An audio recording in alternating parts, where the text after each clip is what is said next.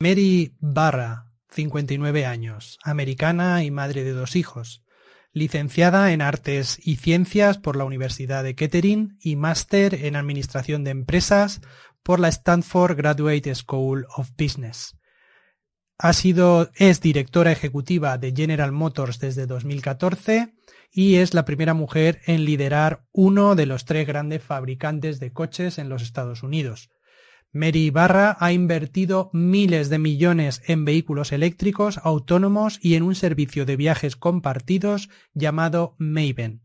En la primavera de 2020 cambió las líneas de producción de General Motors para ayudar a Ventec Life Systems a fabricar ventiladores de necesidad crítica. General Motors ha obtenido sistemáticamente una alta puntuación en los informes sobre equidad de género y en 2018 fue una de las dos únicas empresas en todo el mundo que no tienen brecha salarial de género. Competencia digital. Episodio 11.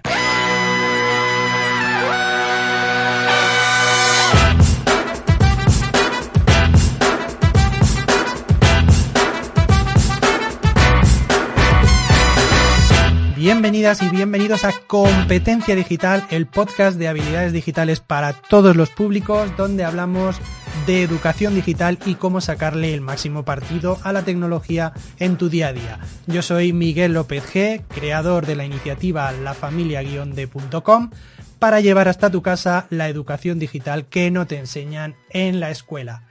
El episodio de hoy viene calentito en tecnología y vamos a hablar de con los metaversos tan de moda últimamente que tanto están dando de hablar y concretamente hoy nos vamos a acercar a la visión de las diferentes realidades como la realidad aumentada, la realidad virtual, la realidad mixta y veremos el concepto también vinculado a los metaversos de gemelos digitales y lo vamos a ver con un ejemplo, con la visión de Microsoft y veremos que es Azure, Azure eh, gemelos digitales o Azure Digital Twins y cómo se relacionan con el metaverso, en lo que sería pues la pila de servicios de metaverso que Microsoft está creando. Para ello, eh, vamos a analizar, como decíamos, la realidad virtual, la realidad aumentada y la realidad mixta. Vamos a saber qué es todo eso. En la entrevista de la semana tenemos hoy a Amparo Aparisi, educadora, filóloga, antigua responsable de digitalización de, un centro educativo y actualmente coach de desarrollo personal con niños y adultos, con equipo de deportes, que nos hablará de su bagaje educativo y su proyecto de emprendimiento como coach. Y vamos a terminar el programa de hoy con eh, el que ha sido una frase de una persona que se ha considerado uno de los padres de la educación moderna americana, Horace Mann sobre la importancia de la práctica en la educación. Sin más, vamos a empezar. Eh, hoy vamos a entrar directamente a la sección de la, del diccionario de tecnología para familias eh, inquietas y como veníamos comentando, pues vamos a hablar de los metaversos y, y, vamos a ahondar un poquito más en eso de los metaversos, más concretamente con diferentes tecnologías vinculadas a ese tema de los metaversos que tienen que ver con ello y que pues mm, tienen ya aplicaciones prácticas que pues alguna gente ya puede utilizar en su, en su casa y que muchas empresas están utilizando ya, están utilizando ya. Hay muchos escuchantes, me gusta la palabra de escuchante, he estado verificando que es eh, válida, es correcta y haces un buen uso de, de, la gente que escucha el podcast con atención, que nos han comentado que querían saber un poco más sobre todo esto de los metaversos. Además, ese episodio anterior que estuvimos hablando de los metaversos fue también bastante popular y las aplicaciones que puede tener al mundo de hoy. Por eso, en la palabra de la semana retomamos los metaversos y las tecnologías relacionadas, concretamente la realidad virtual, la realidad aumentada o la realidad mixta y cómo se relacionan con esos metaversos. Vamos a hablar de, de digital twins o gemelos digitales y veremos un ejemplo, como decía, de aplicación con Azure Digital Twins, que sería la tecnología de Microsoft eh, para gemelos digitales, para una representación como ya podemos intuir por, por, gemelos digitales, una representación de elementos del mundo físico en un mundo virtual eh, y ver eso qué usos tiene. Vamos, vamos al lío. Primero, em, tema de las realidades diferentes a la realidad física. Primero vamos a hablar de la realidad virtual. La realidad virtual, que vais a ver, mm, si leéis sobre el tema, lo vais a ver como por sus siglas VR, VR, es una tecnología que sumerge a los usuarios en un entorno completamente virtual que es generado pues, por un ordenador, una consola, podría ser generado incluso por un móvil. Eh, cuando entramos en un mundo virtual, nos situamos en ese entorno virtual imaginario eh, puede ser en medio del océano, en una nave espacial, en un edificio, mm, en una ciudad medieval, un ring de boxeo, en cualquier espacio virtual que haya sido diseñado para pues eh, realizar la experiencia de realidad virtual. Puede ser educativa, puede ser de entretenimiento, de juego, de lo que sea. Las experiencias de realidad virtual más avanzadas incluso llegan a proporcionarnos libertad de movimiento. Los usuarios de estos entornos pueden moverse en un entorno digital, escuchar sonidos y podemos eh, utilizar controladores de mano, sensores que tenemos en nuestra mano para mejorar las experiencias de realidad virtual, pues realizando acciones como pues dar tortas o pulsar botones o manejar una espada que esté vinculada a esos dispositivos de mano. Para poder utilizar este tipo de experiencias necesitamos unos dispositivos especiales. El dispositivo principal sería un casco o gafas de realidad virtual especiales para experimentar esta experiencia. La mayoría de dispositivos de realidad virtual suelen estar conectados a un ordenador, como por ejemplo en los populares Oculus Rift, que sería una marca bastante popular de, gafas para la realidad virtual, que están en torno creo que a los 400, 500 euros, el pack completo de la gafa virtual eh, con los eh, manejadores de mano, eh, o también se podrían utilizar con una consola de videojuegos, como por ejemplo con, con PlayStation, que tiene la tecnología eh, VR, VR, como decíamos, para la realidad virtual. Pero también hay dispositivos independientes, como puede ser las Google Cardboard, que se encuentran entre los más populares. Las Google Cardboard las podéis buscar, o gafas de realidad virtual de Google, las podéis buscar en Amazon. Eh, y podéis em, comprarlas por unos 20 euros aproximadamente y consisten en una especie de cartón que podemos meter el móvil y la aplicación en el móvil nos hace que a través de, esos, de, esas gafas y esas lentes podamos experimentar esa realidad virtual. Si recordáis la peli, si no la habéis visto, os recomiendo que la veáis. Una película en familia muy chula. A los críos les gusta un montón. A los míos por lo menos les encanta y la han visto varias veces. Ready Player One, de, creo que era de Steven Spielberg. Y ahí podéis ver un ejemplo de realidad virtual. Mm, como digo, en esa película donde los jugadores pues se conectan pues para jugar a ese mundo virtual. La mayoría de las gafas de, realidad virtual funcionan en combinación con los teléfonos inteligentes, los smartphones, en los que podemos insertar ese teléfono inteligente en el, ensamblaje eh, y podemos utilizar auriculares y tener una experiencia más o menos de realidad virtual. Nos queda ya claro ese punto de realidad virtual que es, eh, vamos a introducir el segundo que sería la realidad aumentada. ¿Qué es la realidad aumentada? Que también vamos a encontrar, igual que la realidad virtual, la vamos a ver como eh, VR, la realidad aumentada la vamos a reconocer en textos por las siglas AR, Augmented Reality, y sería una tecnología que le va a permitir a los usuarios ver e interactuar con el mundo real mientras agregamos información, contenido digital de forma superpuesta a la imagen real. Pues si estamos viendo un edificio, podríamos ver una superposición de datos de altura, de qué, dónde está la cafetería, pues unos datos que se superponen, pero realmente lo que estamos viendo, o sea, no, no es un mundo completamente virtual, sino que vemos el mundo real al que se le añade información. Podemos pensar en la famosa aplicación móvil de los últimos años, la de Pokémon Go, donde millones de personas en todo el mundo han estado corriendo con los teléfonos detrás a la caza de esas pequeñas criaturitas virtuales que podemos verlas y a ver si, tenéis críos que han jugado con, con, esta, con este juego, pues los Pokémon cuando le pones la cámara al móvil puedes ver al Pokémon encima de un árbol, en la cabeza de tu papá, de tu mamá o de, donde quieras. Es el ejemplo más vívido de realidad aumentada, donde ves la calle, ves el objeto, la televisión, la mesa y encima ves un objeto, un elemento de, que está creado en, 3D o en virtual. Sin embargo, hay también una forma diferente de experimentar la realidad aumentada que sería con gafas de realidad aumentada especiales.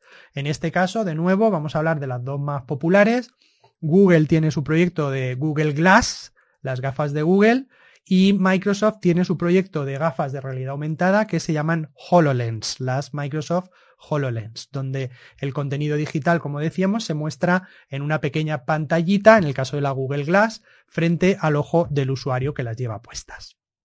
Tenemos la realidad aumentada, tenemos la realidad virtual, ya hemos visto la realidad aumentada y nos faltaría el tercer componente de, este, de esta tripleta, que sería la realidad mixta que también vais a ver en publicaciones y artículos por sus siglas, que serían eh, MR, de Mixed Reality. Se trata del desarrollo más reciente en tecnología de, realidad, que a veces causa confusión por las dos tecnologías anteriores, por la realidad aumentada se confunde mucho con la realidad em, virtual, principalmente porque em, se denominan experiencias de realidad mixta a cualquier tipo de experiencia donde hay parte de virtualización o parte de mundos virtuales y, mundos reales. No vamos a profundizar demasiado en la ciencia detrás del concepto, pero vamos a ver dos formas de tecnologías de realidad mixta que son la realidad mixta que comienza con el mundo físico, el mundo real, y en ese tipo de realidad los objetos virtuales no solo se superponen al mundo real, sino que además, a diferencia de la realidad aumentada, podemos interactuar con ellos. No es que lo veamos ahí, no vemos el Pokémon, sino que además si le rascamos se ríe, si le damos una torta se mueve o se va a otro sitio, ¿no? Podríamos considerar que la realidad mixta que comienza con el mundo físico sería un ejemplo de realidad aumentada avanzada. Le añadimos el tema de la interacción. Un ejemplo de este tipo de realidad sería el uso que hay de Skype con las gafas Microsoft HoloLens. Pues ya digo, no es que sea muy habitual que todo el mundo o que la gente tenga este tipo de dispositivos, pero si alguno las tenéis o conocéis a alguien que tenga las HoloLens, la experiencia de Skype tendría un ejemplo en el que podéis interactuar con esa aplicación. Eh, las HoloLens, como decía, recordar que es el dispositivo, las gafas de realidad virtual aumentada de Microsoft. Por otro lado, Hemos visto la realidad mixta que comienza con el mundo real. Ahora vamos a ver el segundo tipo de realidad mixta, que sería la realidad mixta que comienza con el mundo virtual. En el entorno digital que, manejamos se, eh, está anclado y reemplazaría al mundo real. En este caso, el usuario que trabaja en ese entorno estaría completamente inmerso en el mundo virtual, mientras que el mundo real eh, está bloqueado y mapeado a esa realidad virtual. Podríais pensar, bueno, mm, Miguel, esto parece lo mismo que la realidad virtual, es un entorno virtual y el usuario está ahí en medio. Bueno, en el caso de la realidad mixta, que empieza en el mundo digital, los objetos digitales del modelo se superponen a los objetos de la realidad física, mientras que en la realidad virtual, como os decía antes, puede ser un océano, puede ser una jungla o puede ser cualquier escena, una nave espacial.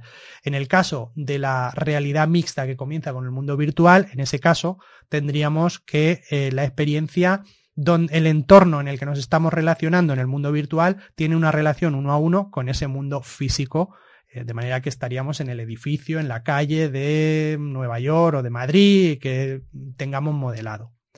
Estaríamos en un entorno completamente virtual donde no hay, en el caso de la realidad virtual, no existe esa relación entre los objetos físicos y los objetos virtuales. Con esto espero que se os aclare bastante el tema y ya sepáis distinguir el tema de la realidad virtual, la realidad aumentada y los dos tipos de realidad mixta que os acabo de presentar ya profundizando y ya llegando un poco al objetivo, que era ver esto, cómo se relaciona con todo lo que tiene que ver con los metaversos, vamos a introducir el cuarto concepto, que sería el de los gemelos digitales.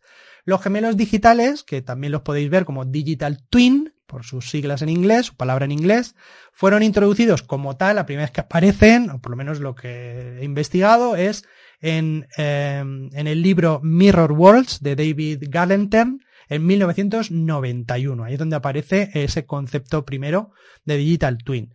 El concepto se empezó a utilizar ya como una representación del mundo real en el año 2002, eh, inicialmente, como digo, en, este caso por el, universidad, el investigador Michael Grips de la Universidad de Michigan, pero la primera definición práctica de utilización del gemelo digital, de los gemelos digitales, se originó, como no podía ser de otra manera, en la NASA. en la NASA, en la Agencia de Espacial eh, Americana, en un intento de mejorar la simulación del modelo físico de las naves espaciales en el año 2010. Pero, ¿qué es un gemelo digital?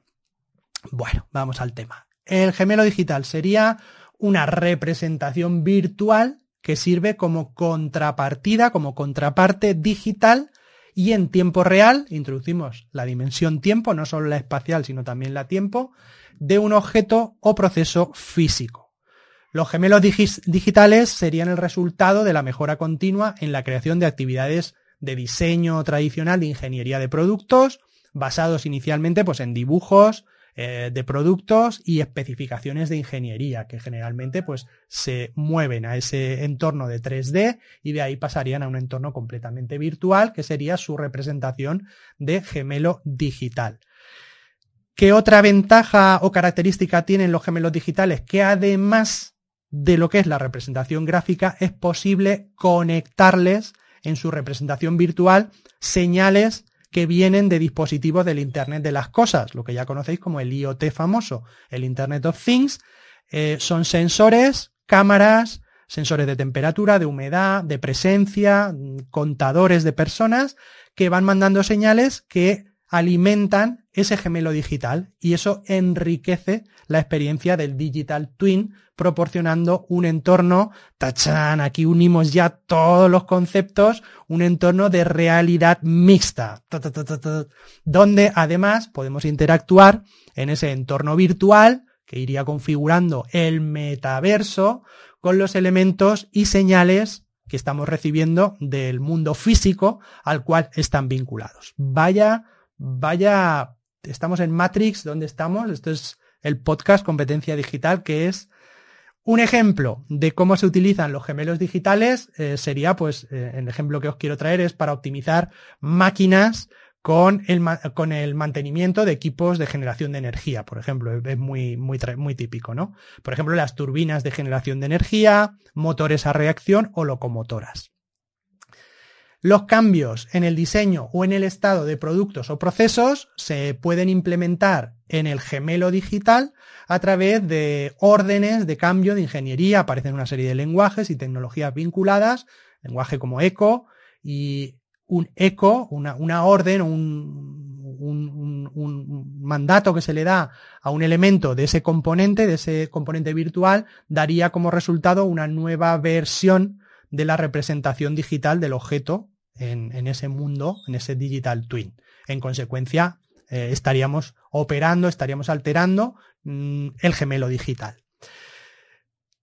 El ejemplo de tecnología de este tipo, os, vamos, os voy a comentar el, servicio que tiene Microsoft, que se llama, en, de su nube, que se llama el Microsoft Azure Digital Twins. Azure Digital Twins sería una plataforma que ha creado Microsoft plataforma de IoT, de Internet de las Cosas, es parte de su stack de metaverso, ¿vale? Ya digo que todas las grandes empresas están trabajando en ese concepto del metaverso. Microsoft ha creado este servicio que permitiría crear representaciones digitales de las cosas, de los lugares, o de procesos empresariales o incluso de personas, ¿no? Pues mm, esto le permite a Microsoft generar eh, avatares, que son representaciones de las personas en 3D, en una aplicación como Microsoft Teams, que es la aplicación de videoconferencia de Microsoft. Eh, con esa representación, con ese digital twin, podemos obtener información que nos permitiría mejorar esos productos o bien optimizar las operaciones y los costes e incluso crear experiencias de cliente innovadoras. Podemos hablar de modelado de edificios, modelado de fábricas, granjas, redes eléctricas, ferrocarriles, estadios e incluso ciudades enteras. Como ejemplo práctico, vamos a comentar un caso de éxito de aplicación de esta tecnología de Microsoft Azure Twins con la empresa Doosan Heavy Industries. Doosan Heavy Industries combinó eTwin de Bentley Systems y Azure Digital Twins para supervisar el rendimiento y la producción energética de un parque eólico frente a la costa de Corea del Sur. Se hizo una representación digital de todos y cada uno de los aerogeneradores, los famosos estos molinos de viento modernos, donde Doosan Heavy Industries podía identificar y diagnosticar áreas problemáticas y asegurar así un mayor tiempo de actividad de los equipos. Todo esto con su representación del Digital Twin, con la representación virtual de las turbinas que a la vez, estaba recibiendo información de miles de sensores en tiempo real. Eh, esto provocó o ayudó, según esa empresa, también a incrementar la producción de energía. Bueno, vaya temita el de hoy, ¿eh? No me digáis que no es interesante. Interesante no, lo siguiente. Por eso, eh, y si queréis asentar estos conceptos, mm, lo vais a tener que escuchar más veces, pero pienso que merece la pena porque estaréis al día de lo último en, en tecnologías relacionadas con el metaverso. Y también, pues ahora que se acercan las navidades, podéis molar con vuestro cuñado marcándoos el pegote de tu dominio de los metaversos, las tecnologías relacionadas que van a ir haciéndose realidad cada día un poquito más, un poquito más eh, reales en cada día, porque ya digo que las grandes tecnológicas están empujando fuerte en ese, en ese sentido. Hasta aquí esta sección. Cerramos en este punto el diccionario más rabioso y molón de tecnología para todos los públicos y pasamos, como siempre, a la siguiente sección del programa, a nuestra querida entrevista. Cortinilla por ahí. La entrevista de la semana, esta semana llegamos a la sección de la entrevista con una valenciana, madre de dos hijos, dos hijos que están estudiando, ya, ya mayores, que están estudiando medicina, licenciada ella en filología anglo-germánica y con más de 20 años eh, de mm, experiencia con, como profesora de idiomas para adultos y para niños y durante 10 años estuvo responsable del proyecto de digitalización de su colegio a cargo de los proyectos de innovación educativa en su centro. Amparo Aparisi está volcada en el desarrollo personal, ha creado un negocio de coaching y ayuda a personas a través de la inteligencia emocional y la programación neurolingüística, que también la vais a ver en la entrevista como PNL, siempre hace referencia a la programación neurolingüística, ayuda a desarrollar el potencial en estos momentos con algunos equipos deportivos, tanto de niños como de deportistas eh, más jóvenes. Pues llegamos al momento de la entrevista. Esta semana contamos con Amparo Aparisi, que nos va a explicar un poquito su, su vida, eh, qué es lo que hace, a qué se dedica. Ella es madre, también es emprendedora y además coincide que tiene experiencia y bagaje también educativo a nivel educativo en, en la vida educativa, ha sido también profesora y nos va a comentar un poquito pues cómo vive la digitalización, la tecnología en su vida y también sobre su proyecto emprendedor. Muy buenos días, Amparo, ¿cómo estás? Muy buenos días, pues yo encantada, la verdad, de estar aquí porque, a ver, poder pasar un, un, un, ratito de viernes por la mañana hablando de cosas que me apasionan, pues es que no puedo pedir más. Con lo cual, dispuesta a contar lo que me preguntes y un poquito más, aportar todo el valor que pueda.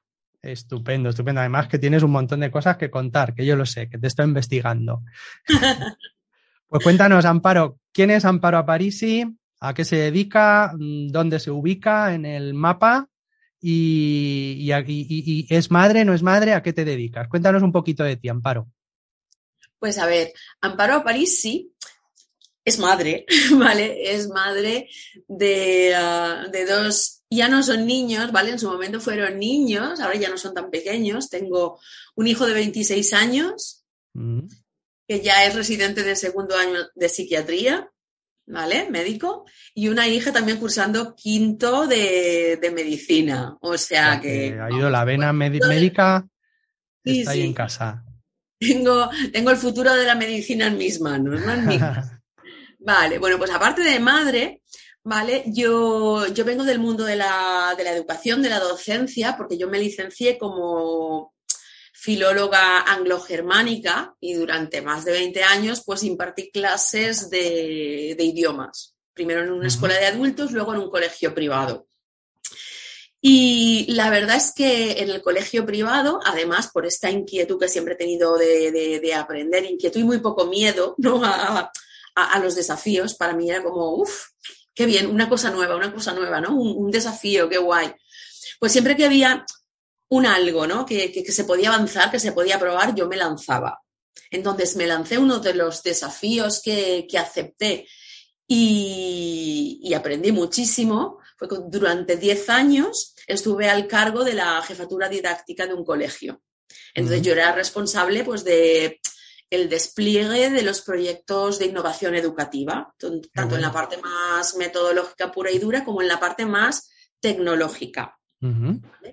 Ser responsable no significa que eres el que más sabe a nivel de esto, ¿vale? También hay que decirlo. Una cosa es no tener y ser lanzada, pero otra es pues que cuentas en tu equipo pues con responsables de nuevas tecnologías, con coordinadores TIC y programadores que saben pues mucho más que tú, porque cuando estamos hablando de un equipo de este tipo es que no todo el mundo necesita saberlo todo, ¿vale?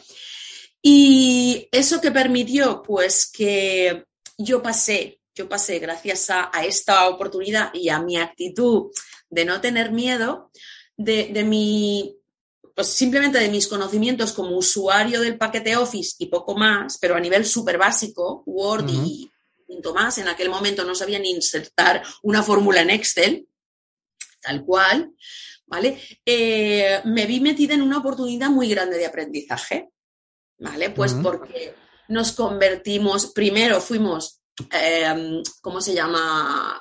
Nos presentamos y superamos unas pruebas para ser profesores educadores de Microsoft, éramos partners.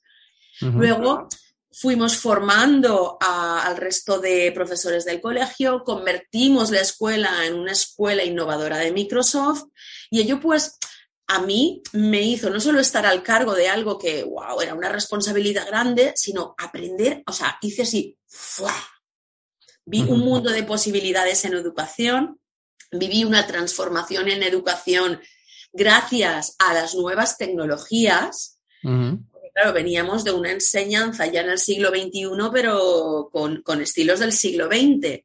Y gracias a las nuevas tecnologías, pues esto todo totalmente cambió. Entonces estuve en el proceso de implementación también de, hablar con los niños, de hablar con los padres, porque esto requiere preparar el terreno, preparar la mentalidad, ¿no? Y, uh, y, después, como siempre me ha llamado mucho, me ha llamado mucho pues el, el, contacto con la persona, el desarrollo personal, para mí ha sido súper importante, ha estado incluso por encima de lo que era el contenido que yo impartía, pues llegó un momento que dije, bueno, mm, me voy del mundo de la docencia, no para nada, sino porque todo lo aprendido y todo el bagaje lo llevo conmigo, pero me voy al mundo del desarrollo personal. Llevaba tiempo formándome como coach, me había formado pues en millones de, de, de, disciplinas gracias a esa inquietud y porque el puesto también me lo ponía al alcance y dije, pues ahora es cuando yo voy a emprender, ¿vale? Entonces, ahora, ahora soy esa licenciada en filología anglo-germánica reconvertida en coach, ¿vale?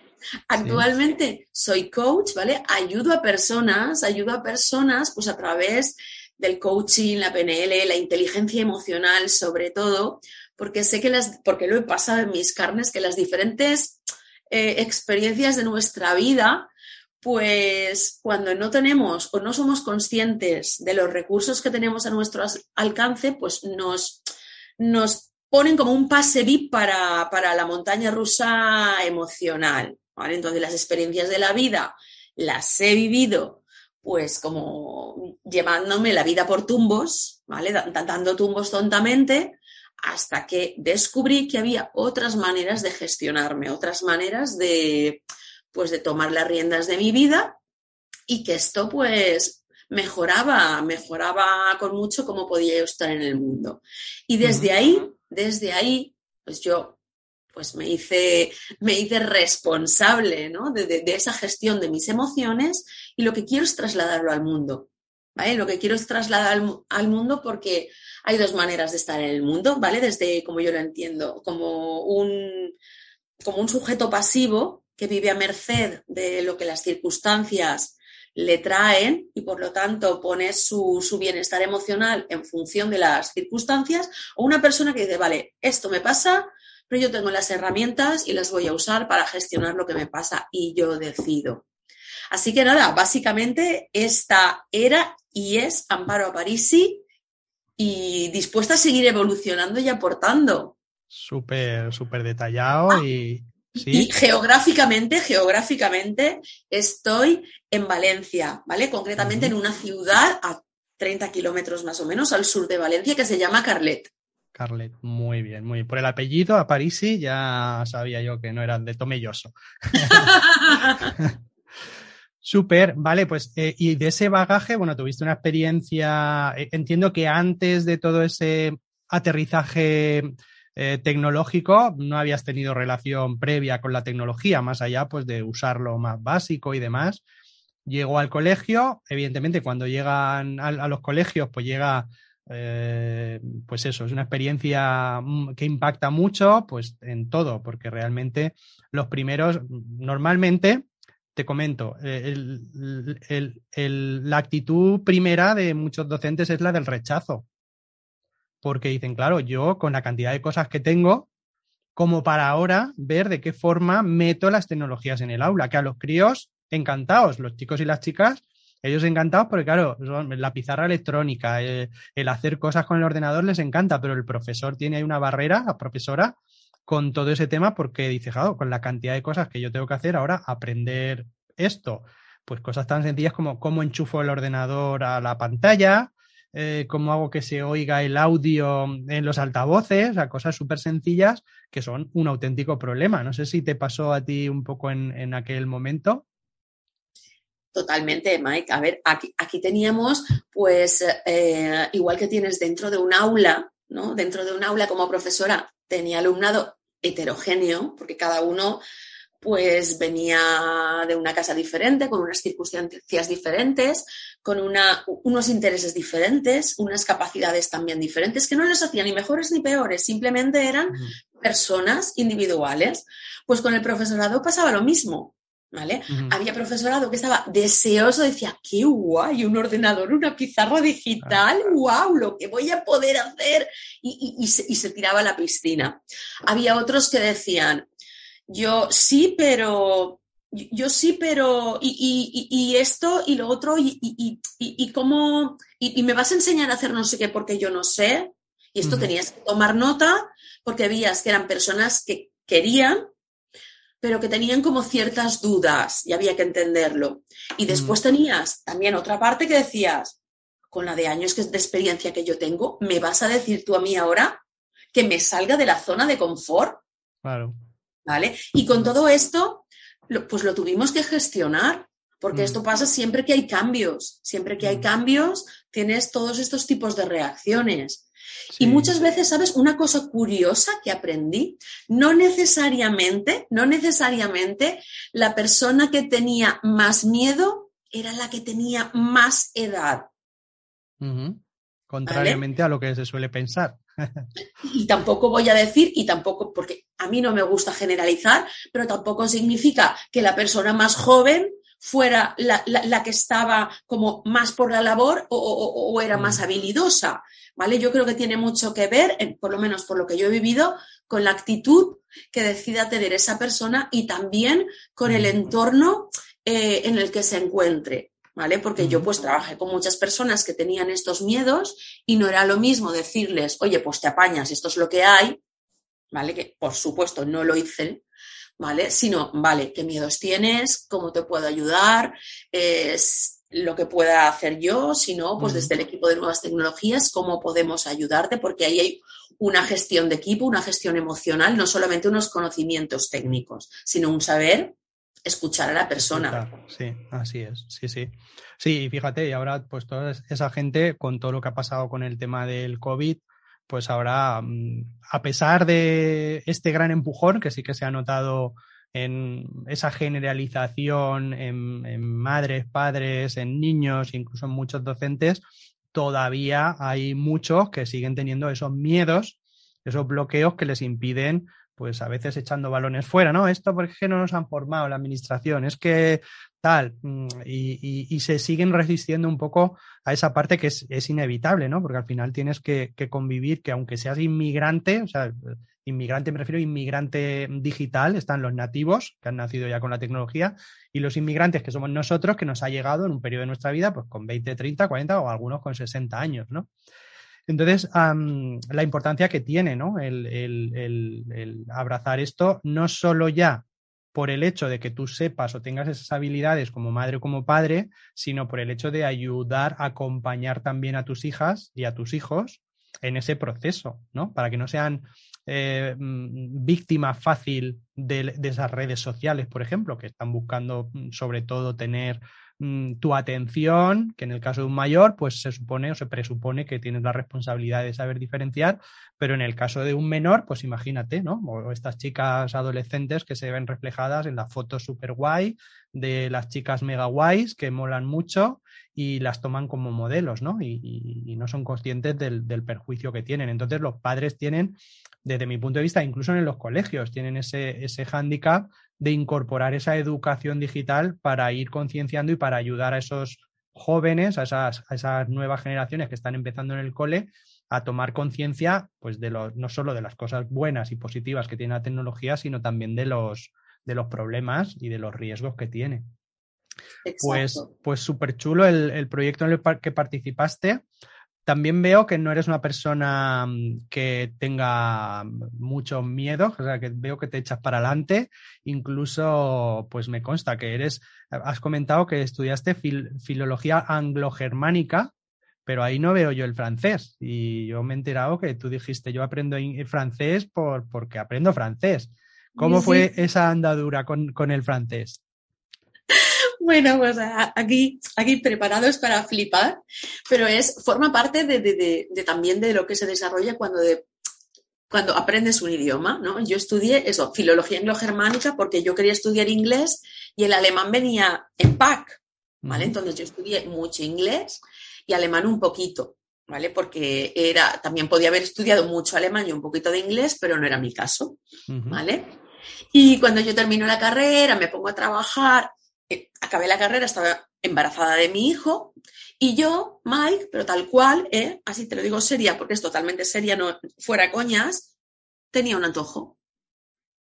¿Vale? Y mi antojo era, es que quiero aprender francés, pero tal cual te lo... No, no, eran fresas con nata. No, no, no, no, no eran fresas con nata, no, no, no, no, no. Era, eh, tenía una cosa aquí dentro de mí que digo, es que yo quiero aprender francés entonces yo estaba dando clases en la escuela de adultos, que trabajaba, pues no eran muchas horas, ¿vale? Pero la verdad que tenía alumnado, eh, enseñaba inglés no, no reglado, tenía alumnos entre 20 y 60 y pico años, o sea que, que no se iban a sacar ningún título, pero lo hacían de motu propio y lo pasábamos muy bien, pero también tenía al mismo tiempo mucho tiempo libre, la tripa llena, porque yo me iba haciendo gordita, ¿vale?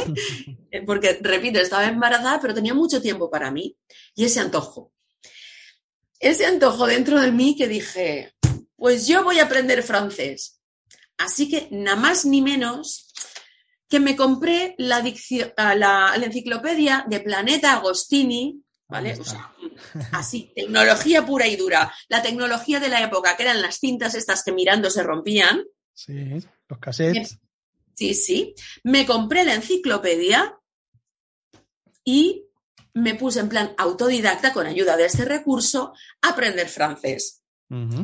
Así que yo hablaba, yo me respondía, o sea, yo iba hablando sola francés y, estaba encantada de la vida. Pero claro, yo que, que, quería ponerme a prueba, cuando acabé todo aquello dije, me voy a la escuela de idiomas y me saco, en aquel entonces, eh, pues eh, los estudios de la escuela de idiomas eran un poquito diferentes a los de ahora. Había tercero y quinto, pues yo me matriculé por libre al examen de tercero y voy y lo apruebo. Y por una parte dije, ¡qué bien! Pero, pero por otra dije, bueno, ¿y si ha sido suerte? Porque claro, yo tengo aquí un modelo de examen, tal y cual, tampoco es tan difícil. Eh, el señor que me entrevistaba en la parte oral, pues bueno, eran unos temas como así muy básicos, muy cotidianos, controlados. Y dije, no, más, me quiero poner a prueba más, ¿vale? Y nos fuimos ese verano una semana a Francia, solamente con la primera noche contratada de hotel, llevábamos los, los, los cheques de Banco Hotel y íbamos llamando, ¿tienen uh, habitación disponible? No sé qué, no sé cuántos. ya en francés. Sí, sí, claro. Y ahí es cuando vino el verdadero aprendizaje. el aprendizaje de, de, por teléfono, que no es lo mismo que cara a cara, porque cara a cara, si yo no sé algo, porque hay muchas cosas que desconocía, por supuesto, y que sigo desconociendo, podía gesticular, por teléfono no. ¿Vale? Entonces, llamadas por teléfono reales, llamadas reales, con hoteles reales, diciendo lo que necesito. reales. Baño de realidad total. Total, total. Y también llegar a sitios y pues tener que, buscarte la vida para ciertas cosas y, empezar, pero, pero, pero a sudar a chorro limpio, a sudar la camiseta, decir, uff, madre mía, que esto es, esto fuego real, esto es fuego real. ¿Cómo, me hago entender? Bueno, pues al final me hacía entender, como buenamente podía, pero así realmente es como yo aprendí francés. Y date cuenta, date cuenta que volví con esa prueba superada y, ah, y, al poco tiempo, como tenía mi licenciatura y tenía lo de la escuela de idiomas, también dije, pues un poquito más, me saqué el quinto y ya teniendo las dos cosas, empecé en ese, en ese colegio donde estuve 18 años trabajando, metí la cabeza como profesora de francés. O sea que también impartiste clases en francés. Claro, claro, porque legalmente, legalmente te lo permite la legislación. Tú tienes esa filología, esa titulación, más tienes lo de la escuela de idiomas, puedes hacerlo, ¿vale? Con lo cual no, no incumplí ninguna, ninguna ley, ¿vale? Pero empecé a dar clases de francés en ese colegio antes que darlas de inglés, imagínate. Gracias, gracias a dejarme llevar por mi antojo del embarazo, a no tener miedo, a utilizar la tecnología de la época, que eran las cintas, y a, decir, voy para allá, voy para allá, totalmente aventurera. Una lección, bueno, de ahí se sacan muchas lecciones. El primero, el no tener miedo a algo nuevo. Mm, el lenguaje o en los idiomas se parecen mucho a la tecnología. Es algo que está ahí, que nos asusta, que nos llega en un momento que decimos, y tengo yo que aprender esto. Quizá, yo siempre digo que cuando la gente lo compara, que aprender un lenguaje quizá tiene más desventajas que aprender tecnología, porque el lenguaje, la posibilidad de verte en un ambiente en el que estés inmerso en ese lenguaje, pasan porque te vayas de viaje, que es una semana, dos semanas, un mes, o hay gente que se va un curso completo y entonces sí, pero no estás inmerso en ese mm, día a día, no lo pones en práctica todos los días eh, con tus compañeros, con en la tele, tal, mientras que la tecnología sí, porque mm, en el colegio, en casa, en la tele, todo tiene un componente digital, ahora mucho más. Eh, entonces, desde ese punto de vista, siendo muy similar de aprender, que es vencer los miedos que podamos tener y echarte para adelante y esto es una cosa más, no hay nada que me impida aprender pues tiene la ventaja de que lo puedes aplicar en tu vida, en tu día a día, para organizarte, para mm, hacer una videollamada, para comunicarte mejor en Internet o para mil cosas, ¿no? Entonces, muchas lecciones ahí interesantes de, ese, veo que eres una mujer que es echada para adelante, que no, no, no te dan miedo las cosas. Esa es la actitud. y si hay miedo, y si hay miedo, pues se hace con miedo, porque al final cuando hay un miedo que es muy humano, ¿vale? Cuando tú pasas a la acción, cuando tú pasas a la acción, te focalizas en hacer y, el miedo se queda como ahí, como en stand-by. Le dices, quédate ahí que ahora vuelvo, ¿vale? Porque el miedo es algo humano, ¿vale? Entonces, no te voy a decir que nunca he tenido como miedecito o ciertos nervios, inquietud por hacer alguna cosa, pero que lo que sí que no le he permitido es que me frenase. Claro, sí, sí. Sí, esa es la actitud, esa es la actitud definitivamente, porque aún miedos hay, hay, pues eso, a los idiomas, a hacer el ridículo, a mm, hablar en público, a, mm, o sea, miedos hay miles, a dejar tu trabajo o pensar que la única forma posible de trabajar por cuenta ajena, de ganar dinero, es trabajar por cuenta ajena. Pues eso, son mil cosas prefijadas ahí que solo son patrones que hemos grabado a fuego que nos hacen sentirnos más o menos seguros o en el mejor de los casos, echarle la culpa al gobierno, es que a la empresa que me ha hecho el ERTE o a tal, cuando al final, pues las castañas, cada uno, igual que tú eliges lo que quieres estudiar, con más o menos criterio, pues eliges lo que quieres hacer en tu vida, ¿no? Y entonces, esa actitud creo que es, es muy importante, muy interesante lo que nos has comentado, esa forma de afrontar pues problemas o cosas que nos aparecen en el día a día. Una pregunta que te voy a hacer, tienes dos hijos, ya son mayores, ya están en la parte de medicina, pero bueno, 26 años, entiendo que sí que habéis vivido en casa el tema de la digitalización, eh, habrán tenido ordenador, habrán tenido mm, móviles, ¿cómo habéis vivido en casa o cuál era la relación con la tecnología? seguramente ellos no se vieron tan expuestos a todo el tema de jugar, de, de los gamers y de los youtubers, pero bueno, ¿cómo ha sido la relación con la tecnología y cuál ha sido tu relación con ellos en relación a esa tecnología en casa? Pues mira, la verdad es que mis, eh, mis hijos fueron de los que, uh, pues sí, son de una generación en la que no estaban tan expuestos. Lo que sí que había era, pues, notabas que cada vez a más temprana edad pedían los móviles. ¿Vale? Entonces, yo fue algo que no tuvieron, no tuvieron el móvil muy, muy, muy jovencitos, ¿vale? Es decir, no fueron de los primeros de sus pandillas en tener un móvil, al igual que no fueron los primeros de sus pandillas en tener una moto, o sea, porque a mí no me vale el, no es que todos lo tienen, y, y a mí qué, ¿vale? Esto es una cuestión de hablarlo en casa, etcétera, etcétera, y de, vale, ¿para qué necesitas, por ejemplo, un móvil? ¿Para qué necesitas esto? ¿Vale? ¿Para qué lo necesitas? Si realmente lo necesitas, pues porque te mueves, eh, te mueves en, ciertos círculos o en ciertos ambientes, o sales, no sales, necesitas, necesitamos estar en contacto. ¿Vale? Ese tipo de cosas. Entonces, no, no fueron de los, um, no fueron muy exigentes en este sentido, ¿vale? Con lo cual, por esta parte lo pusieron fácil, tengo que decir. Y por otra, nosotros teníamos claro en casa que no simplemente porque, porque pidieran algo y pudiéramos decir que sí, teníamos que decir que sí. ¿Vale? Yo siempre decía, siempre decía, ¿vale? Yo escuchaba muchas veces a mis padres que decían, Oh, qué bonito es, qué bonito es, ¿no? Poderles darles a tu hijo algo que tú no tuviste. No tuviste.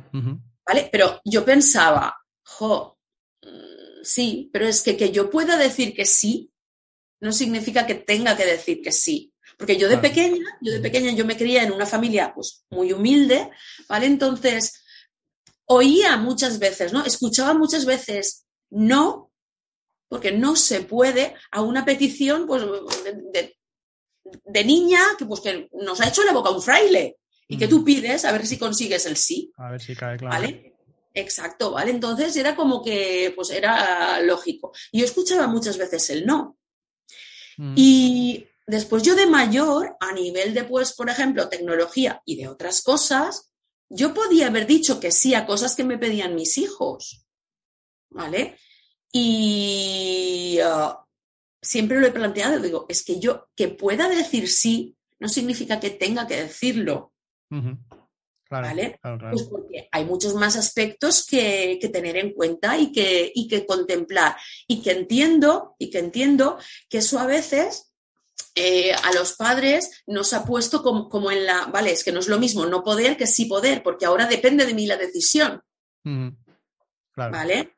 Y aquí pues he visto amigos o conocidos, pues que han dicho sí cuando querían decir no, ¿vale?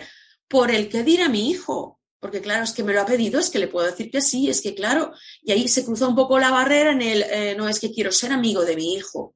Mm, bueno, eh, pero primero eres padre. Efectivamente. Que no es que estén reñidos, pero la responsabilidad de padre es mayor. Efectivamente. Porque le tienes que acompañar a tomar mejores decisiones, que no se trata de lo tengo todo lo que quiero porque, me lo, porque mis padres se lo pueden permitir, sino es lo que decimos siempre, es esa educación. O sea, yo mm, no hay problema en que uses el móvil, a lo mejor no te doy uno ya directamente, pero vamos a tener un acompañamiento, vamos a hablar, lo que comentabas tú, hablando las cosas o sea, ¿para qué? O sea, no me vale que me diga, no es que fulanita, menganita, o es que en la clase todos lo tienen. Pues muy bien, me parece muy bien. Eh, cada uno de ellos, su padre, su madre responderá. Yo, como padre o madre tuyo, pues respondo. Un móvil es un, es un dispositivo primero para comunicarse. dispositivo de comunicación. Y tú ahora mismo, pues igual no tienes unas necesidades de comunicación, más allá de que te vayas de campamento o que salgas con tus amigos y yo quiera mm, que si pasa cualquier cosa nos llames. Y segundo, por, porque además de ser un dispositivo de comunicación, tiene muchos riesgos pues, de exposición, de cosas que empiezan, pues el tema del sexting. Ahora, mándame una fotito, venga, ahora enséñame ahora los labios. y empiezas en, en, tal que es algo muy tontorrón, pero que en el momento en que tú lo envías ya no sabes dónde va a terminar y qué van a hacer con ese contenido personas que les puede caer bien o que les puede caer mal. Entonces, el, el, acompañarles, el hablar, eso desde bien temprano con ellos, el ser consciente y sobre todo, pues eh, cuando ya ahora que están mucho más expuestos con el tema de las redes sociales, saber en qué redes sociales se mueven. Bueno, primero, saber que hay una edad mínima. En Europa, en Estados Unidos, hay una edad mínima para las redes sociales entre 13 y 16 años. Y luego también saber pues, los riesgos que tienen, pues esto que ha salido hace poquito, que hablábamos en uno de los episodios del podcast de, de Instagram, de los informes secretos que se habían publicado, con el perjuicio que había, estudios reales, con el perjuicio que había para las adolescentes, ¿no? Que se veían reflejadas en modelos que les creaban ansiedad. Entonces, eso los padres, como padres, lo tienes que saber y tienes que tenerlo como elemento de decisión en todo lo que tiene que ver con la permisividad, con dejarles móvil, no dejarles móvil, dejarle presencia en redes o no, o que incluso les gestiones tú, mm, cuando son más pequeños, el perfil de la red social, ¿no? Entonces eso es, es fundamental. Exacto, porque es algo que te puede gustar más o menos como padre, pero es que es una realidad que ha venido a quedarse, la tecnología mm. está ahí. Entonces, creo que demonizándola no ganamos no es la solución, evidentemente, eso es así. Educando, educando, haciendo una buena gestión de, de, de, ese uso de, esas nuevas herramientas que tenemos a, a, a, nuestra disposición. Y ese educar pasa muchas veces no solo por educar a los niños que ya han nacido, los míos no eran nativos digitales, ¿vale? Porque ya son muy mayores, pero los niños de, hace unos años y hoy en día sí que son nativos digitales. Entonces aquí también pasa por educarnos nosotros los padres, porque hay veces que nuestros hijos tienen unos conocimientos a nivel tecnológico superiores a los nuestros, ¿vale? Y eso es importante que lo reconozcamos y que no pasa nada, que hay eh, plataformas, hay servicios, hay profesionales que están ahí para ayudarnos en este sentido para lo cual lo que estamos buscando es un acercamiento a nivel de comunicación hablando del tema del uso de las nuevas tecnologías. Que, lo, de las nuevas ya me hace gracia porque ya es que ya de nuevas. se llaman así, les hemos llamado así de siempre y se ha quedado con nuevas tecnologías. Pero bueno, la digitalización, la transformación digital ahora tiene muchos nombres. Exacto. Muy bien, pues eh, también nos quedamos también con ese aprendizaje y esas, y esas eh, indicaciones pues para seguir trabajando esa educación con nuestros hijos. Nos has comentado que ahora tu foco está en el coaching, estás centrada en eso. Eh, coméntanos un poco tu emprendimiento digital, a quién le haces coaching, te has especializado en algún equipo o grupo de gente, me consta que estás ahí trabajando con niños y con padres también. Y luego, ¿cómo utilizas o cómo de importante es la tecnología en ese negocio, en ese emprendimiento que tienes? Pues mira, ahora estoy centrada en coaching, ¿vale? Yo eh, pivoté, ¿vale? Porque eh, al principio cuando emprendes, ¿no? Y te metes también, sobre todo, eh, una cosa es emprender a nivel físico, a nivel presencial, que digo yo, y otra cuando te metes a, emprender digitalmente y, empiezan a llegarte informaciones y, quieres hacer tantas, tantas cosas que, bueno, vas probando ensayo-error, que así sin miedo es como se aprende. Y entonces como que estaba como muy diversificada, ¿no? Empecé pues eh, que si lanzando una membresía de meditación, yoga, coaching, bueno, quería, quería comerme el mundo de un boca y bueno, ya aprendí la lección, ¿vale? Y dije, aquí, aquí, bueno, ya sé algunas cosas que, que no me funcionan, ¿vale? Entonces le, le he dado un giro grande. Y entonces ahora no estoy haciendo distinción entre lo que estoy haciendo en presencial y lo que estoy lanzando online.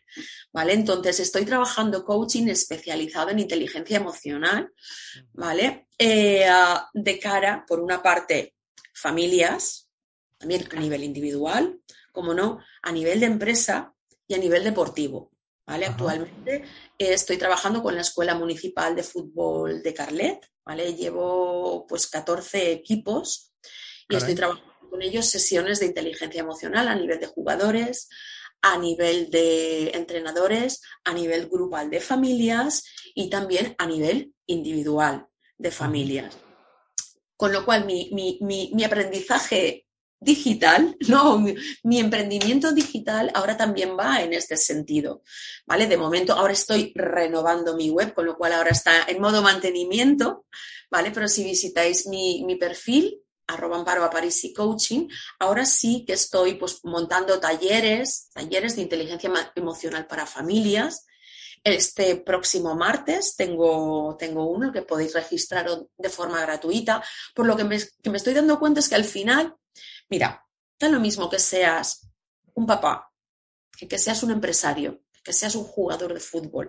Si al final detrás de ti lo que hay dentro de ti es una persona, Una persona que tiene unos recursos o que los puede tener para al final pues saber gestionar mejor aquellas cosas que le suceden en su día a día. Yo por experiencia, yo por experiencia, pues hace unos años no tenía o no era consciente de cómo podía gestionar lo que sucedía a mi alrededor y bueno, eh, las circunstancias de mi vida me llevaban, vamos, dando tumo por la calle la amargura.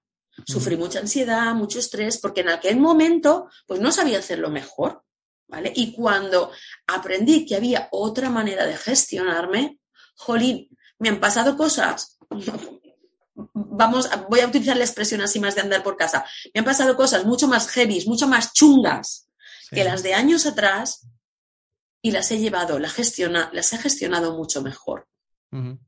¿Vale? Con lo cual, se puede. Y se puede no porque lo haya estudiado, se puede porque lo he pasado en mis carnes. Sí, pero hay mucha gente que necesita apoyo, o sea, porque tú has llegado a se puede, pero hay veces que quieres y no puedes y es cuando necesitas a alguien desde fuera que, se, que esté distante para que te ayude. Efectivamente. Yo sé lo que es, pues, por ejemplo, pasar, pasar por la adolescencia de tus hijos y que, y, que tú quieras hablar con él o con ella y que es que no me escucha, ¿vale? Pero es que, jolín, te has puesto en la piel de tu hijo ¿vale? Pues yo sé lo que es acercarme a él.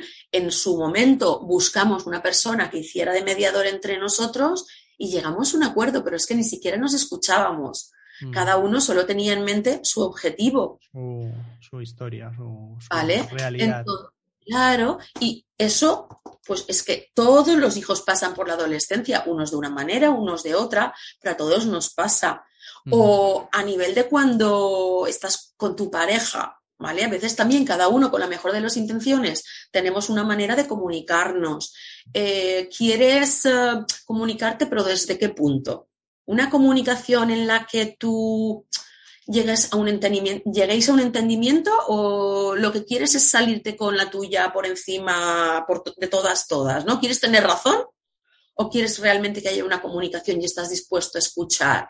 Y así sucesivamente en un equipo de fútbol, por ejemplo, o en cualquier deporte, cada deporte tiene como unas circunstancias o unas oportunidades de aprendizaje. En el fútbol, por ejemplo, yo con, los jugadores con los que estoy trabajando, hay una oportunidad de gestionar no solo las emociones a nivel pues de previas de partido, sino de cómo me siento integrado en un equipo, de desarrollar y gestionar la tolerancia a la frustración, que eso no es solo para jugar, eso realmente para la vida. ¿A cuántas personas, ¿no? adultos, esto nos hubiera venido bien años atrás? Bueno, pues es que nunca es tarde cuando uno quiere. Y a nivel de un equipo, dentro de una empresa, estamos en las mismas. Estamos en las mismas. Con lo cual, a eso es a lo que me dedico ahora, ¿vale? Y es decir, porque lo he pasado, es que lo he pasado dentro de una empresa de la que formaba parte. Lo he pasado a nivel personal, lo he pasado a nivel familiar, ¿vale? Entonces, eh, es, una, es una oportunidad muy grande la que tenemos de mejorar nuestra vida y nuestra relación con los demás a nivel personal, familiar, deportivo, empresarial, a través de, una, de este coaching, a través de la gestión emocional. Ok, y ese coaching tú lo ofreces tanto a nivel presencial con los colegios, con las familias que trabajas, como el que quiere se puede registrar a una sesión online y trabajar contigo, pues utilizando estas herramientas de las que hemos hablado antes, el Zoom, por ejemplo, o alguna herramienta de videoconferencia en la que puede tener una sesión contigo, con su pareja, contigo, con quien quiera, ¿no? Exacto. Es que mira, hace, hace, hace unos años las cosas o eran presenciales o, o, como mucho podían ser por teléfono, pero tú imagínate, pues no es, no hay color entre una llamada de teléfono porque a veces no puedes estar presencialmente con la persona. Por ejemplo, esto que estamos haciendo tú y yo en este momento, hace 20 años era inviable. ¿Vale? Corrígeme si me equivoco con las fechas, pero bueno. Sí, sí, es. palmo arriba, palmo abajo. Y, y ya no solo por lo que permite la tecnología, o sea, podemos decir que el año pasado o hace un año y medio era impensable, no por problema de que la tecnología no lo permitiera, sino por tema de concienciación, de mentalidad, que la gente, pues eso, yo estoy con muchos clientes y viajaba muchísimo y llevo sin viajar desde el que se hizo el confinamiento. Y era porque todavía muchas empresas piensan, aunque puedas hacer el trabajo de forma remota, piensan que no, yo quiero que estés aquí, porque quiero que estés aquí hablando contigo y tal. Y yo creo que con, con lo que ha pasado hemos dado un salto de 3, 4, 5 años hacia adelante en sobre todo en esa concienciación de que realmente pues es, un, es una herramienta más. Todo el mundo sabe lo que es Zoom o Teams o Skype o mm, tantas herramientas que utilizamos en el día a día pues para comunicarnos y, hemos vencido esa barrera. O sea que sí que efectivamente, como decías, hace 20 años no era posible por, por tema tecnológico, Internet, y ahora eh, más recientemente no era posible por un tema de mentalidad que hemos barrido. Y luego también la importancia que tiene eh, pensando en madres, padres que quizás se planteen, porque estén en paro o en ERTE o lo que sea, o porque quieran cambiar de trabajo, pues que se planteen la posibilidad de que ya no es que estás en Albacete o estás en Carlet o estás en un sitio y tu ámbito a donde puedes llegar es ese, sino que ahora, pues eso, podrías tener perfectamente una sesión con una persona en México mmm, por la tarde, con el cuadro horario, podrías tener sin ningún problema o con una persona española de cualquiera de las provincias que mmm, muchas veces pues por tema de ir a un terapeuta, el precio que puede tener en un seguro y demás, pues igual es inviable, ¿no? O igual mmm, no te da la confianza porque tienes que desplazarte, porque tienes que ir. Y ahora mismo pues tienes esa posibilidad con mucha gente que tiene esa capacidad, sobre todo los terapeutas con todo lo que ha pasado en el COVID, pues también mmm, ha subido mucho el impacto que tienen porque hacen mucha falta, ¿no? Hace poquito leía en la prensa pues que está mucha gente muy tocada, ¿no? Muy, muy tocada por todo lo que ha pasado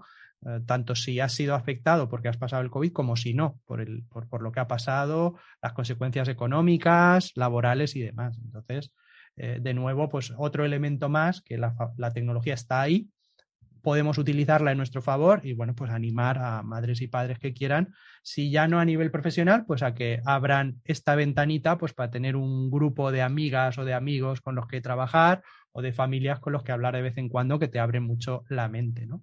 Totalmente, Mike. Mira, voy a unir un par de, de, cosas de las que hemos hablado para que te des cuenta.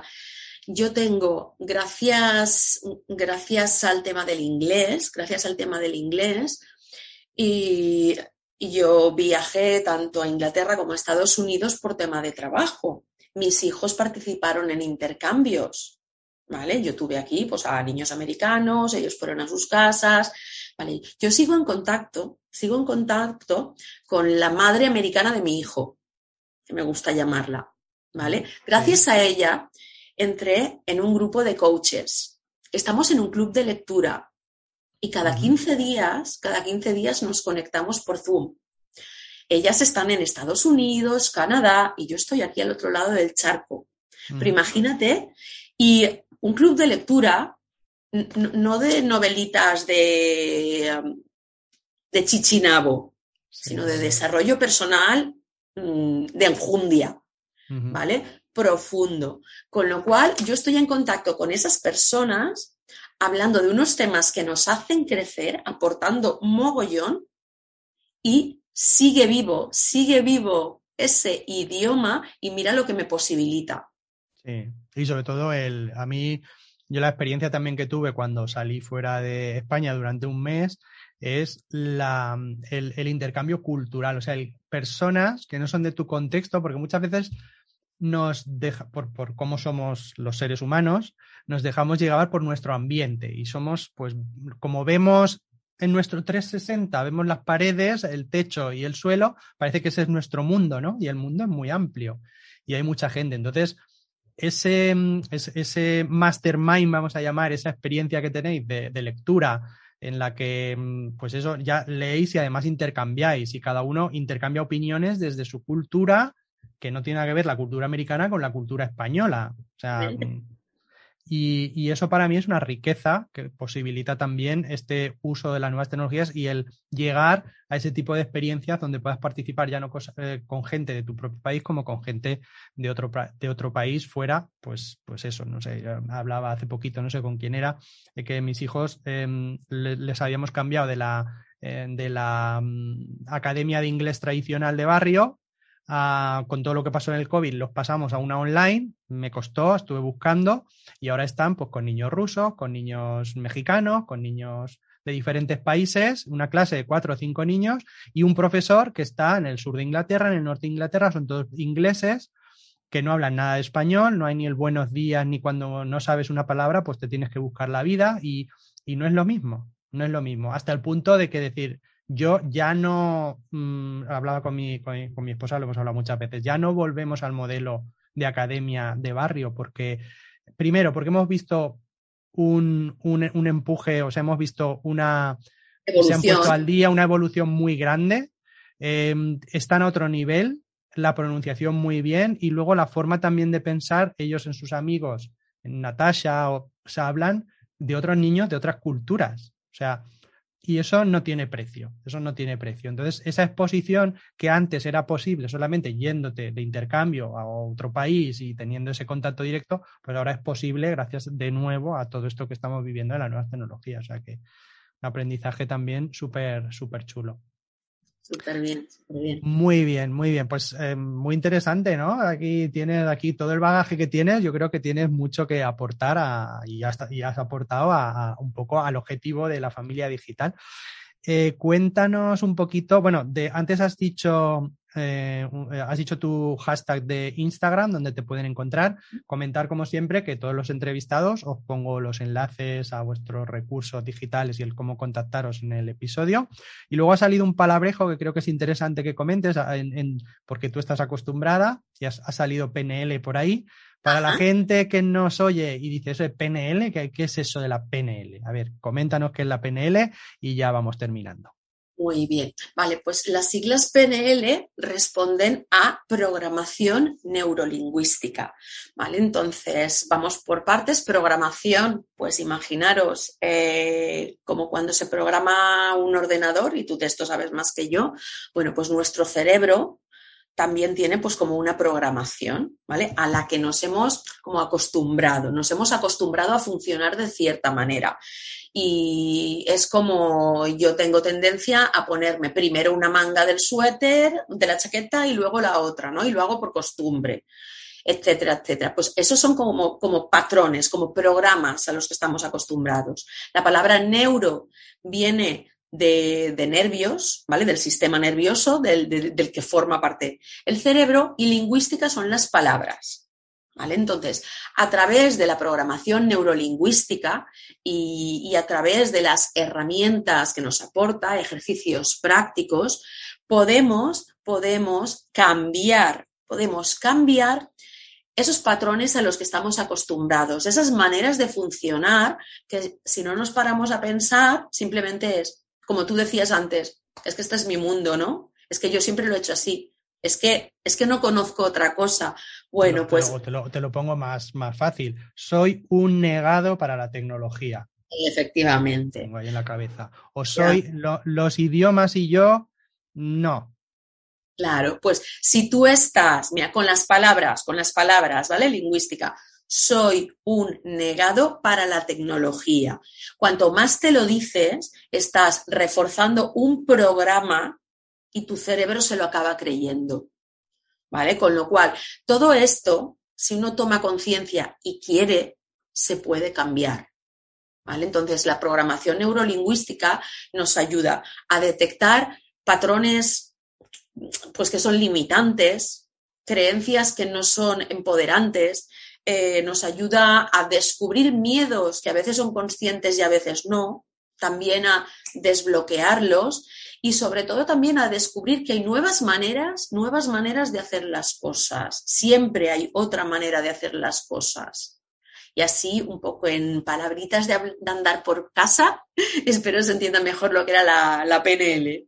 Bueno, lo que era y lo que sigue siendo. Es súper importante, súper necesaria y sobre todo porque es lo que trabaja los coaches, los especialistas, es lo que trabajáis con esas cosas de que nada más me levanto, ya digo, vaya mierda de día, si ya empiezo así cada día, mi trabajo, mi, o sea, son cosas que las grabamos a fuego y que nos lastran para otras muchas cosas, tener iniciativa, no tener miedo, o sea, ya porque vamos con todo eso que nos hemos creado nosotros mismos o nuestro contexto, ¿no? Entonces, por eso pienso, quería que lo explicaras porque creo que es bastante importante eh, y em, empezar incluso por darte cuenta de, joder, pues es que yo digo esto muchas veces, ¿no? Que mucha gente ni se para a pensar realmente, mm, pues lo que decimos, o sea, es una cuestión de creencias, de vivencias y de no pararse a pensar a veces en, en la importancia que tiene el lenguaje, ¿no? Para nosotros mismos. Totalmente. Pues también muy, muy importante ese concepto de programación neurolingüística.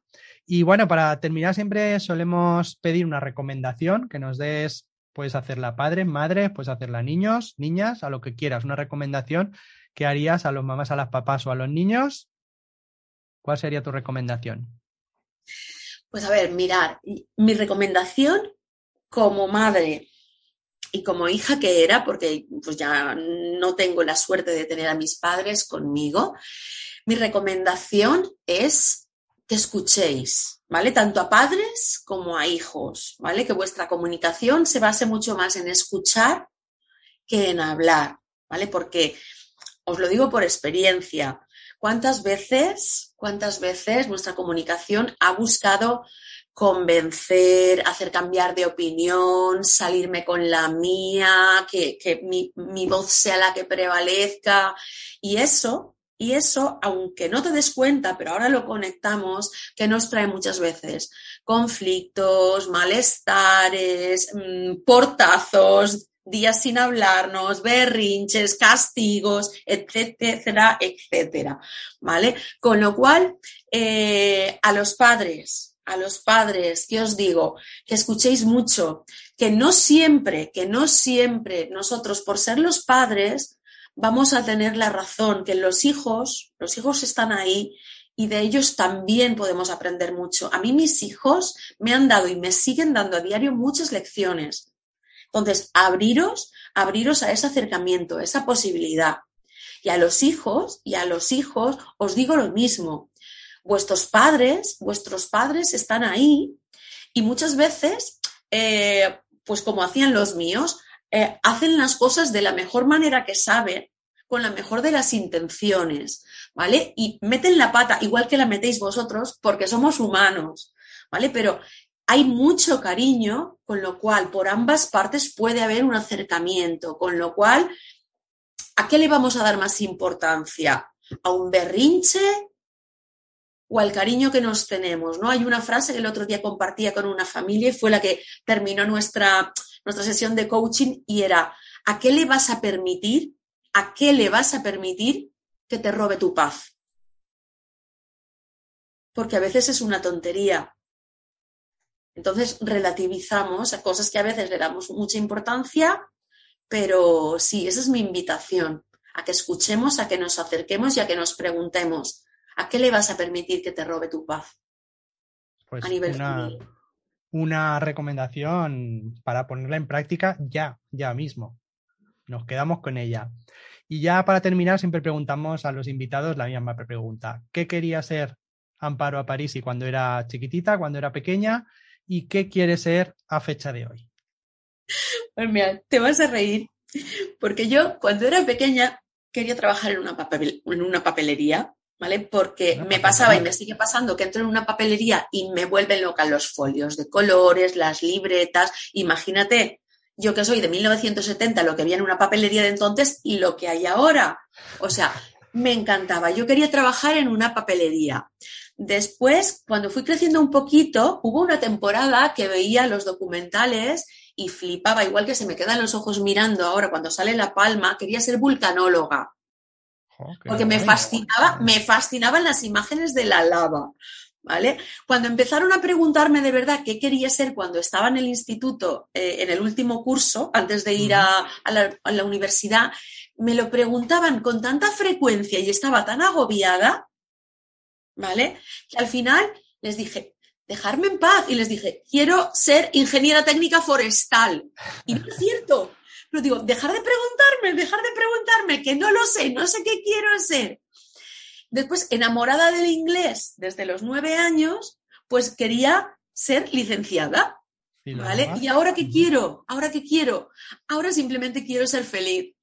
Quiero disfrutar, quiero disfrutar de la vida, porque pasa muy deprisa y porque tantas veces, tantas veces, pues me perdí momentos, me perdí momentos cuando no tenía recursos para disfrutarla y le di importancia a cosas pues que no la tenían, que ahora lo que quiero es lo que he aprendido, recordármelo cada día y vivir a tope. Y al mismo esto, si lo puedo contagiar a los demás, eso es lo que quiero. Ahora quiero ser feliz y ayudar a las personas por encima de ponerme una etiqueta.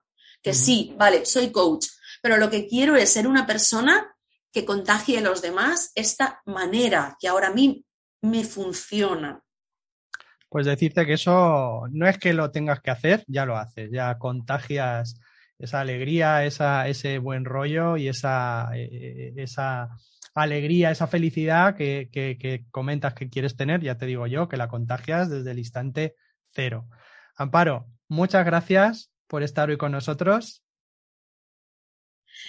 Gracias a ti, Mike. Para mí, vamos, un placer. Este ratito se me ha pasado volando. Me quedaría horas y horas.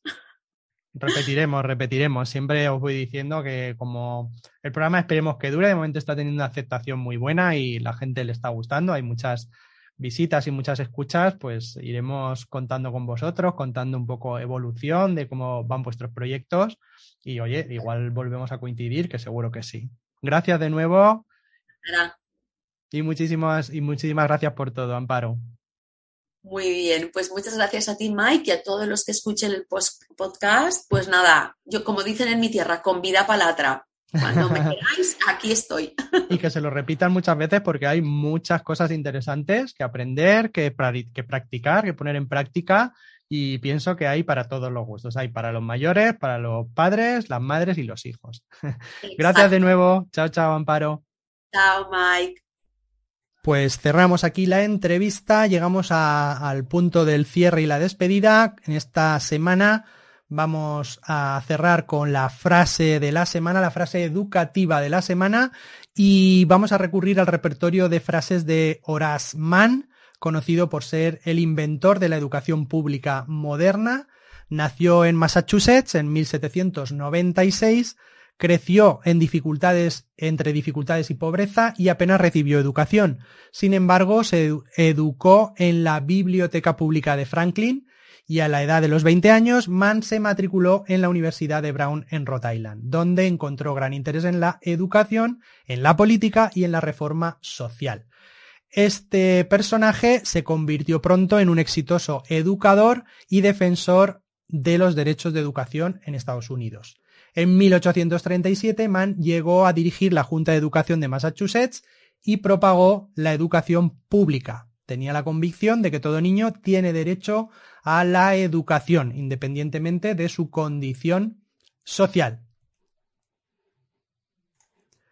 La frase de Horace Mann decía así, la educación debe acercar la práctica lo más posible a la teoría. La educación debe acercar la práctica lo más posible a la teoría. De nuevo tenemos que hacer un llamamiento a los escuchantes, que me ha molado esa palabra, del programa, eh, que siempre eh, nosotros entendemos la educación como el proceso educativo, no tiene que ver con un aula, una escuela, una universidad, puede ser nuestra casa o incluso la propia familia, que es el lugar donde inicialmente eh, vamos a desarrollar la mayor labor educativa. Digo esto porque el enfoque de aprender, educar desde la práctica, ya que eh, el profesor Horas Más nos habla de acercar la práctica a la teoría, pues eh, creo que también es un poco una asignatura pendiente tanto en el sistema educativo español, que es eh, el que yo he mamado en mi caso y el que en el que se están coeducando mis hijos, muchas veces ponemos el foco más en el contenido que en el aprendizaje, o más, más incluso que en la propia práctica. Como ejemplo, pues eh, siempre pongo algún ejemplo polémico que todos siempre me, después me criticáis. Estupendo, es simplemente por poner ejemplos. En el caso de los ríos, los chicos, las chicas tienen que aprender a memorizar los ríos para luego vomitarlos en un examen de forma correcta o ponerlos donde toca cada uno. Pero hay muchos niños y muchas niñas que no experimentan lo que es un río, o el mar, o el océano y creo que es más importante hablar de ríos cuando estamos visitando el río o mm, los océanos cuando pasemos por las orillas de una playa que está mm, que es el inicio de un océano o cuando estemos navegando o aprender, o sea, veo todos esos conceptos, si no directamente, por lo menos que nosotros le traslademos a los peques eh, esos, esos temas que complementen lo que están aprendiendo en el cole en este caso. La práctica si está vinculada a la resolución de problemas del día a día, mm, de más corto, de más largo plazo, ya sabéis del episodio pasado, que siempre se va a acomodar mucho más. Siempre es eh, experimentar el conocimiento en el contexto del problema problemas, pues esos conocimientos se van a sentar mejor. En mi caso, yo tengo 47 años, sí, seguramente mm, tuve que aprenderme los ríos de España cuando era pequeño en el cole y seguramente tuve que ponerlos en un mapa en algún examen. Francamente no me acuerdo, si puedo recordar que los tuve que poner sobre porque me gustaban mucho los mapas, pero sí que recuerdo en mi caso el baño gélido con mi padre en el río Júcar cuando era pequeño y nos llevaba a esa playa artificial que había en las proximidades de, de Albacete y los ratos que pasaba ahí con mi familia.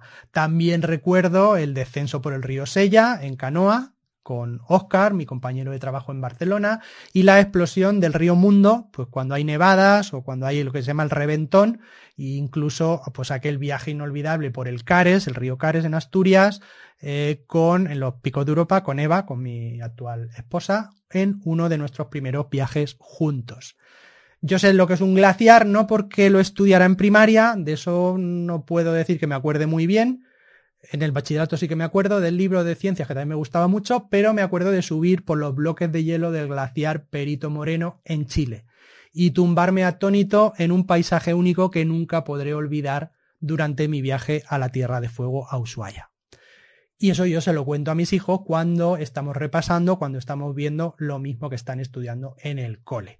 Por eso yo os propongo buscar, que busquéis los papás, los padres, las madres, un recuerdo vinculado a lo que están estudiando vuestras hijas o hijos, algo que os impactara mucho, un viaje, una experiencia, que tengáis un recuerdo, incluso si tenéis imágenes, fotos, vídeos, mucho mejor, un viaje a Grecia, un viaje, lo que hayáis hecho, alguna experiencia que se pueda vincular a lo que, a lo que están estudiando y se lo narréis se lo contéis, le contéis a vuestros hijos esa experiencia.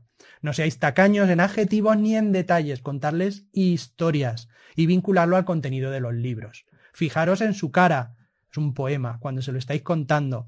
Y si queréis reforzar la experiencia, podéis hacer la dinámica de contarles la historia y que ellos luego traten de dibujar el paisaje, el río, el glaciar, la casa de campo, la cueva, el amanecer o la rana que te lo pasaste pipa con ella cuando eras pequeño. Pedirles que busquen información en Internet. Eh, para eso sí pueden usar sin ningún problema las tabletas, eh, siempre antes de la, de la cena, siempre antes de, o sea, por la tarde, nunca después de cenar, ya lo sabéis. Y si tenéis fotos o vídeos de aquel viaje a Grecia, pues ponérselo, hombre, que las fotos de Grecia, o sea, mi hijo Pablo cuando estuvimos en Stonehenge, en, en, Reino, en Inglaterra, pues tiene el recuerdo de haber estado al lado de los dólmenes y tiene su foto y tiene ahí, entonces cuando ve la foto en el libro de ciencias de, de esos dólmenes, pues, joder, él tiene el recuerdo y la foto ahí cuando estuvo ahí, ¿no? Entonces eso, hacerles partícipes en la medida que podáis de, de, de la parte eh, que, es origen de su propia historia como niños, ¿no? Es la historia de sus padres y de sus madres. Con esa reflexión de Orasman y con esta dinámica para acercar esos recuerdos eh, de paisajes, recuerdos, situaciones que habéis vivido a vuestras hijas e hijos, para que la acerquéis a eso que están aprendiendo en el colegio, cerramos hoy el programa. De nuevo, os invito a que de vez en cuando repitáis esta dinámica. No os vais a arrepentir con vuestras hijas e hijos y ellos tampoco y os lo van a agradecer, no solo ahora, sino cuando sean mayores. Hasta aquí el programa de hoy. Espero que paséis un gran día a todas y todos. Gracias por escuchar Competencia Digital, el podcast de habilidades digitales para todos los públicos, donde hablamos de educación digital y sobre cómo sacarle el máximo partido a la tecnología en tu día a día. No dejéis de escucharnos. Seguimos en contacto en la red internet. Bye for now. Chao tutti. Adiós.